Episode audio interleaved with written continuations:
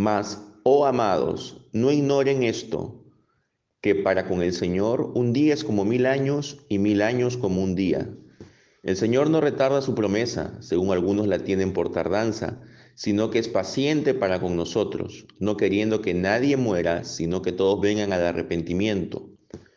Pero el día del Señor vendrá como un ladrón en la noche, en el cual los cielos desaparecerán con gran estruendo, y los elementos ardiendo serán deshechos, y la tierra y las obras que en ella hay serán quemadas.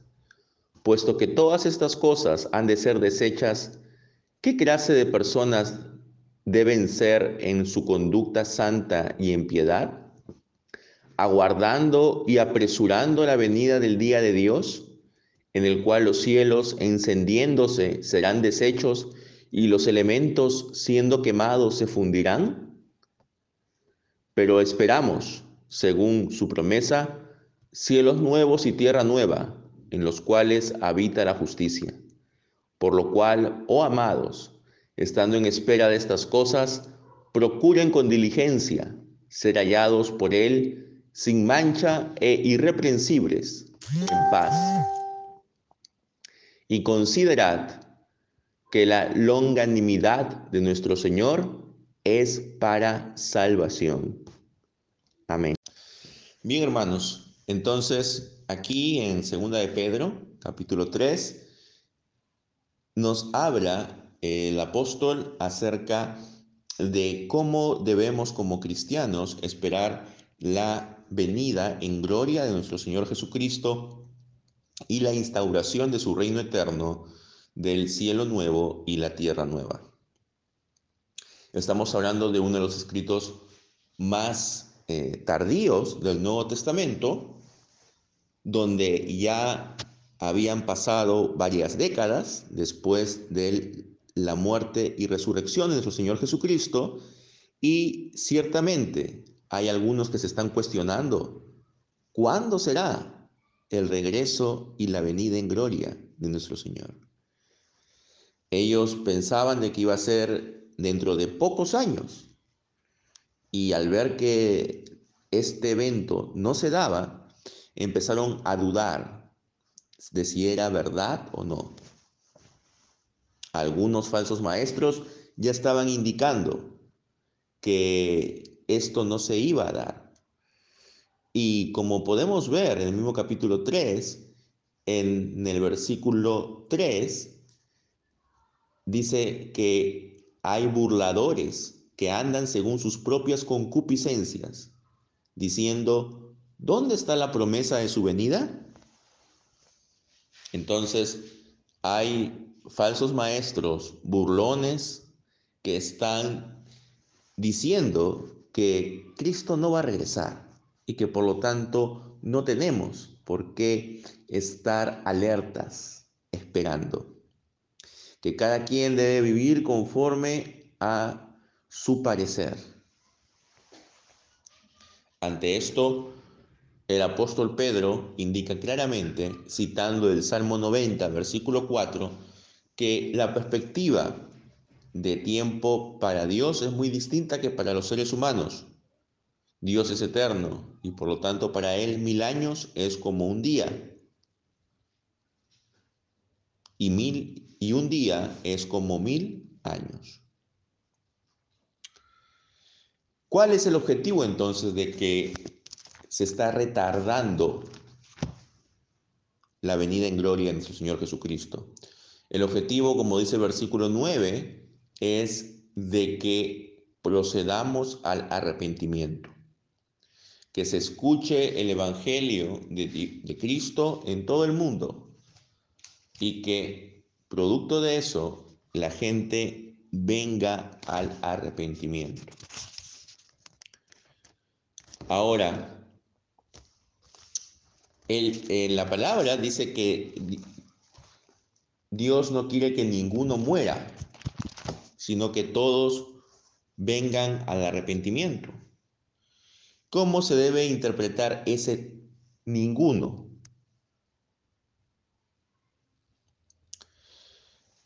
Aquí tenemos que entender que había una tendencia exclusivista de los falsos maestros en la cual indicaba de que no era necesario compartir el mensaje de salvación con todos. Que ellos, siendo herederos de Abraham, ya tenían la seguridad de la salvación. Y que no tenían por qué extender el, al pueblo de Dios en otros lugares. Entonces, la expresión no queriendo que ninguno muera significa de que el ofrecimiento del Evangelio debe ser universal para todas las personas. Todos deben escuchar el mensaje de Cristo. Y de entre esa multitud, aquellos que Dios haya escogido para ser parte de su pueblo, procederán al arrepentimiento. Y esto ocurrirá antes de la venida del Señor, que será es decir, de manera inesperada. Esta idea de ladrón en la noche ya la dice tanto nuestro Señor Jesús como también el apóstol Pablo. No sabemos ni el día ni la hora en que Cristo Jesús vendrá en gloria, pero lo que sí estamos seguros es que esto ocurrirá. Y cuando esto ocurra, la tierra y todo lo que hay en ella será quemado, será pasado por el fuego y emergerá una nueva tierra. Entonces, este mundo será renovado y purificado por medio del fuego, así como la primera creación, la creación original, fue renovada y purificada por medio del agua en el evento del diluvio. El evento del diluvio es una muestra del juicio de Dios. Aquellos eh, falsos maestros que indican que Cristo no vendrá en gloria están negando también indirectamente el juicio santo de Dios. Algunos piensan de que todas las profecías con respecto a la venida de Cristo se cumplieron en el año 70 con la destrucción del templo y de la ciudad de Jerusalén. Y que ya estamos en la nueva tierra. Ante esto podríamos indicar de que sí, es cierto, hay algunas profecías que Cristo nuestro Señor dijo, especialmente las profecías que él dijo en el Monte de los Olivos, que se han cumplido en el año 70 y que estaban relacionadas con la destrucción del templo del año 70. Pero no todas las profecías, ni del Señor Jesús, ni tampoco del Antiguo Testamento, están relacionadas con el año 70. La palabra de Dios nos habla claramente de una nueva tierra, de una tierra renovada donde reinará la justicia y la paz. Y como acto previo a esa nueva tierra habrá una resurrección general, tanto de justos como de injustos. Ahora, para aquellos que dicen que ya estamos en la nueva tierra, habría que preguntarles, ¿Cuándo ocurrió la resurrección general? Si decimos que estamos en la nueva tierra, donde ya no habrá muerte ni dolor, entonces ¿por qué siguen habiendo enfermedades? ¿Por qué siguen habiendo epidemias como la del COVID-19?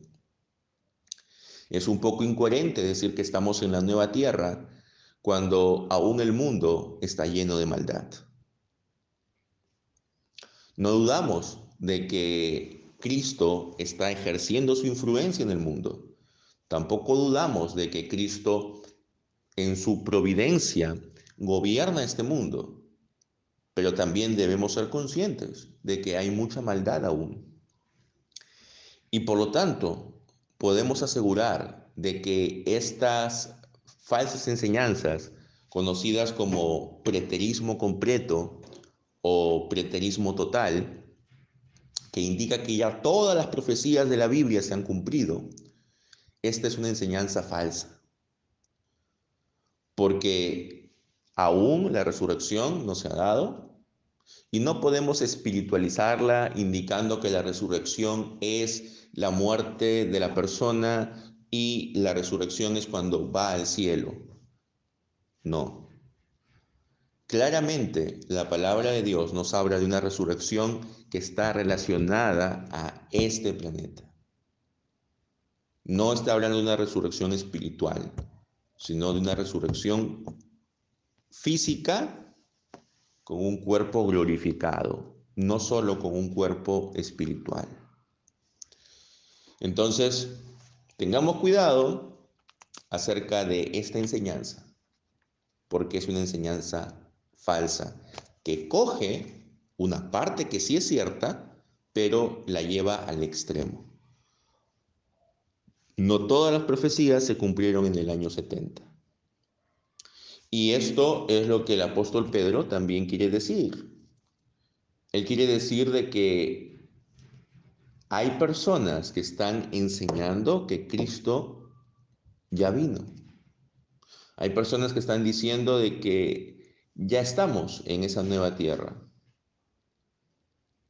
Y ante esto, podríamos decir junto con él de que es falso, porque aún en la tierra no ha sido purificada por medio del fuego.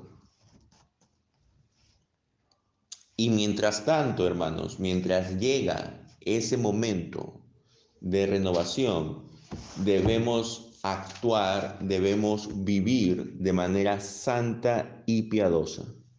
Debemos tener claridad también de que la palabra de Dios no habla de la aniquilación de este planeta. No dice que este planeta va a explotar en mil pedazos. Habla de una renovación, de una transformación. Y esto lo podemos entender en base a las profecías del Antiguo Testamento sobre la renovación de la tierra, sobre el texto de Romanos capítulo 8, donde dice que la tierra será renovada, sobre la idea de que el cuerpo de Cristo resucitado es el modelo de los cuerpos de la resurrección de los cristianos y lo que indica esto es que Dios renueva la creación que ha sido malograda por el pecado en lugar de destruirla. Entonces, es, habrá una renovación, así como la primera renovación fue por agua, en el diluvio, la segunda renovación será por fuego. ¿Cuándo será y cómo será? Exactamente no lo sabemos, pero debemos estar alertas, en una espera activa, construyendo ya y poniendo las bases de ese nuevo mundo que llegará en todo su esplendor con la venida de Cristo en gloria.